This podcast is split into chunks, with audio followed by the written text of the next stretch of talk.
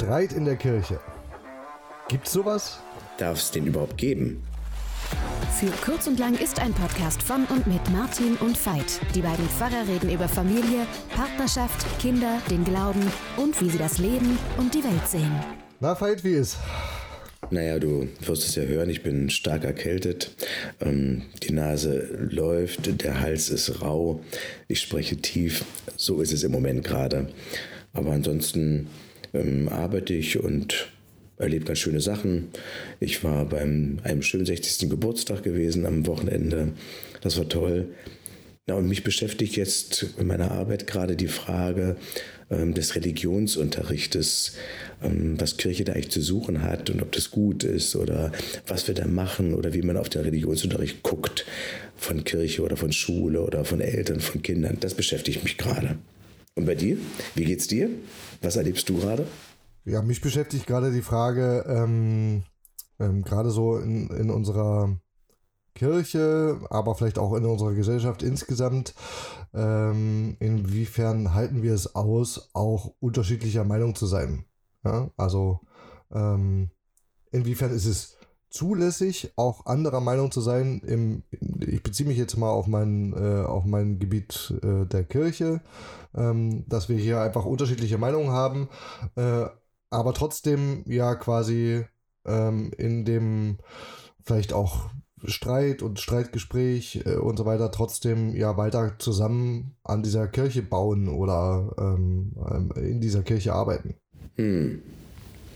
Das ist ja wirklich ähm, ein ziemlich grundsätzliches Thema, was du da gerade bewegst. Also jetzt nicht nur bei Kirche, ich stelle mir auch vor, jetzt bei Parteien oder ist das ja auch hochrelevant, da reden wir immer von Flügeln, vom rechten Flügel, vom linken Flügel einer Partei, ja.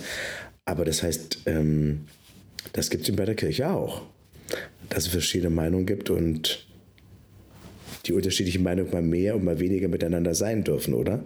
Genau, das ist die, also ich nehme das schon wahr, dass es eben unterschiedliche Meinungen gibt in Kirche. Ähm, äh, zu ganz unterschiedlichen Themen. Mal sind es irgendwie starke äh, inhaltliche und auch theologische Streitfragen.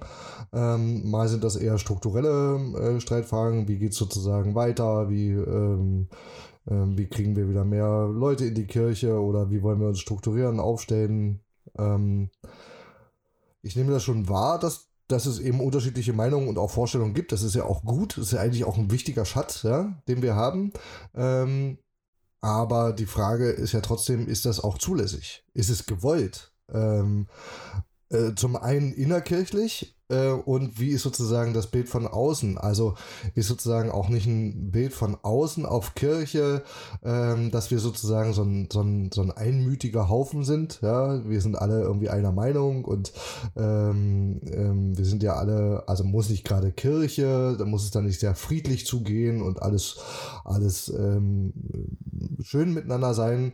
Ähm, wo ich sage, ja, also es sollte schon friedlich zugehen, ähm, aber friedlich zugehen heißt für mich nicht, ähm, dass es nicht auch in Kirche ähm, äh, Debatten geben kann, äh, auch Streitgespräche und sogar auch Konflikte. Also klar gibt es bei uns auch Konflikte in der Kirche.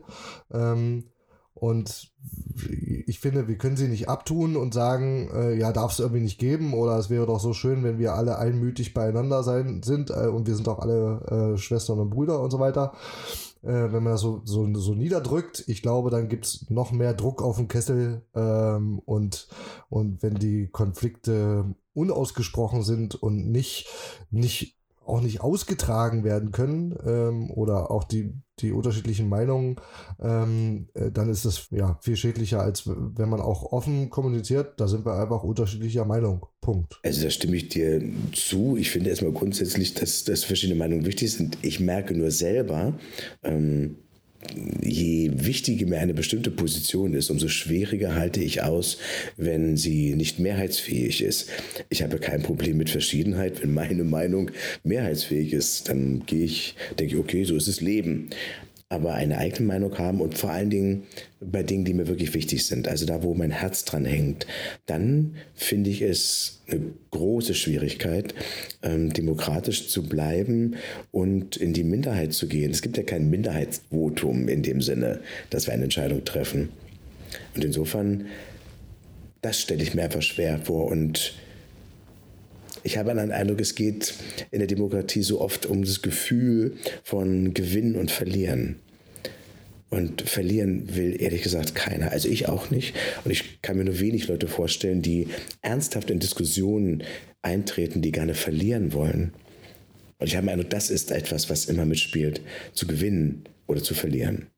Oder dann eben, was ich auch häufig irgendwie wahrnehme, ähm, sind dann irgendwie, weiß nicht, ob das des Liebens, des lieben Friedenswillen ist, ähm, ähm, dass dann so Konsenspapiere erstellt werden. Ja, also was ist sozusagen unser kleinster gemeinsamer Nenner, ist ja schön und gut, aber die sind halt auch immer ein bisschen weichgespült. Ne? Also da gibt es sozusagen nicht die, ähm, gibt es keine klare Haltung und keine klare Position, sondern das ist so ein bisschen weichgespült, äh, um natürlich so viele wie möglich mitzunehmen.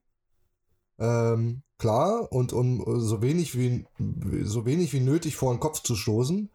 Ähm, äh, aber es ist eben irgendwie auch dann keine, keine klare Haltung. Ja? Ähm, aber das ist äh, in, der Tat auch eine Frage.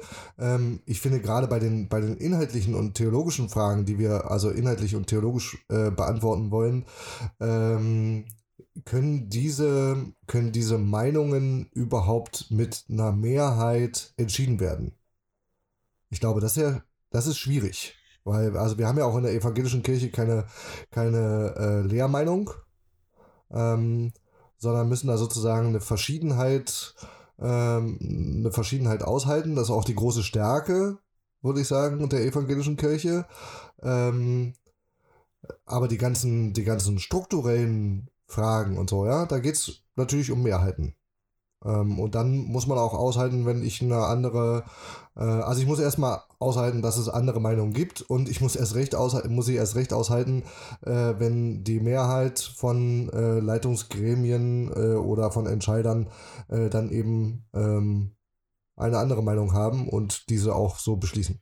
Jetzt hast du ja erwähnt, dass es auch Papiere gibt, die weichgespült klingen. Ähm, das ist doch mal ein bisschen, finde ich, was anderes als eine demokratische geführte Entscheidung.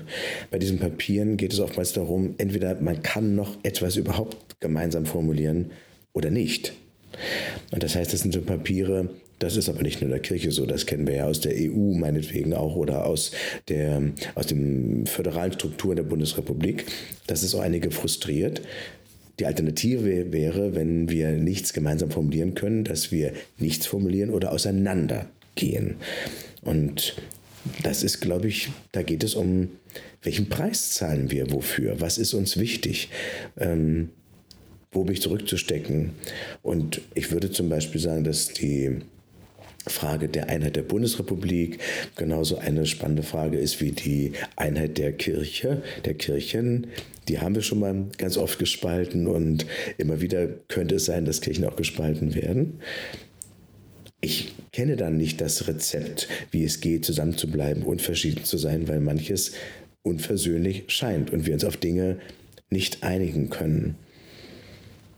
Das bildet sich in verschiedenen Staaten noch mal leichter ab, aber sobald es ein Staat ist oder eine Kirche ist, äh, dann beginnt die Zerreißprobe. Wie viel wie viel Kit haben wir, der uns zusammenhält, wie viel Bindekraft äh, und was sind die Kompromisse, ob sie weichgespült sind oder nicht. Kann ich mal eine These äußern? Vielleicht ist es ja ähm, so nochmal in, in, insbesondere in Kirche, ähm, weil wir natürlich auch immer unsere Mitglieder im Blick haben und deswegen auch so viel wie möglich natürlich mitnehmen wollen ähm, weil unsere ähm, äh, gerade inhaltlichen und theologischen Entscheidungen natürlich nicht ähm, jetzt einen bestimmten Personenkreis äh, ausschließen soll. Ja, ja. Dieser These kann ich zustimmen. Das ist eine These, die für die Parteien genauso zutrifft. Also, we, was können wir noch mitmachen? Also, ähm, ich sag mal so, ich vermute mal, dass ähm, Habeck oder Baerbock zum Beispiel auf gar keinen Fall solche Entscheidungen haben treffen wollen, wie sie sich dann entscheiden mussten nach dem Ukraine-Krieg, was, was die Politik betrifft, was Ökonomie, was Wirtschaft betrifft. Und da stellt sie vor die Zerreißprobe. Mm, und jetzt ist die Frage, wie setze ich mich durch? Wie schätze ich die Lage jetzt ein? Ist es mehrheitsfähig oder nicht mehrheitsfähig? Was bin ich bereit zu riskieren? Und das sind ja wirklich miteinander abzuwägende Werte. es geht nicht alleine um Machterhalt, es geht nicht alleine um eine Mehrheit. Es geht darum und darum. Und es geht darum, Leute zusammenzuhalten und gleichzeitig auch noch ähm, vielleicht wirklich relevante Ziele zu verfolgen. Insofern ist es ein Zusammenspiel von verschiedenen Faktoren. Das ist wie ein, ein Mobile meinetwegen, was sich bewegt. Und die Frage ist, äh, was kann ich noch ranhängen oder hängt es dann völlig schief, das Mobile? Darum geht es doch. Wann dreht sich ein Mobile-Loch oder wann stürzt es ab zu einer Seite hin? Es gibt noch etwas anderes, was, ähm, was mir wichtig ist in der Diskussion, in Debatten, in Strukturen äh, mit verschiedenen Meinungen. Wenn es uns nicht gelingt, einen Respekt der anderen Seite gegenüberzubringen. Das heißt nicht, dass ich dem zustimme. Das heißt nicht, dass ich deswegen meine Stimme zurücknehme oder mein Votum zurücknehme.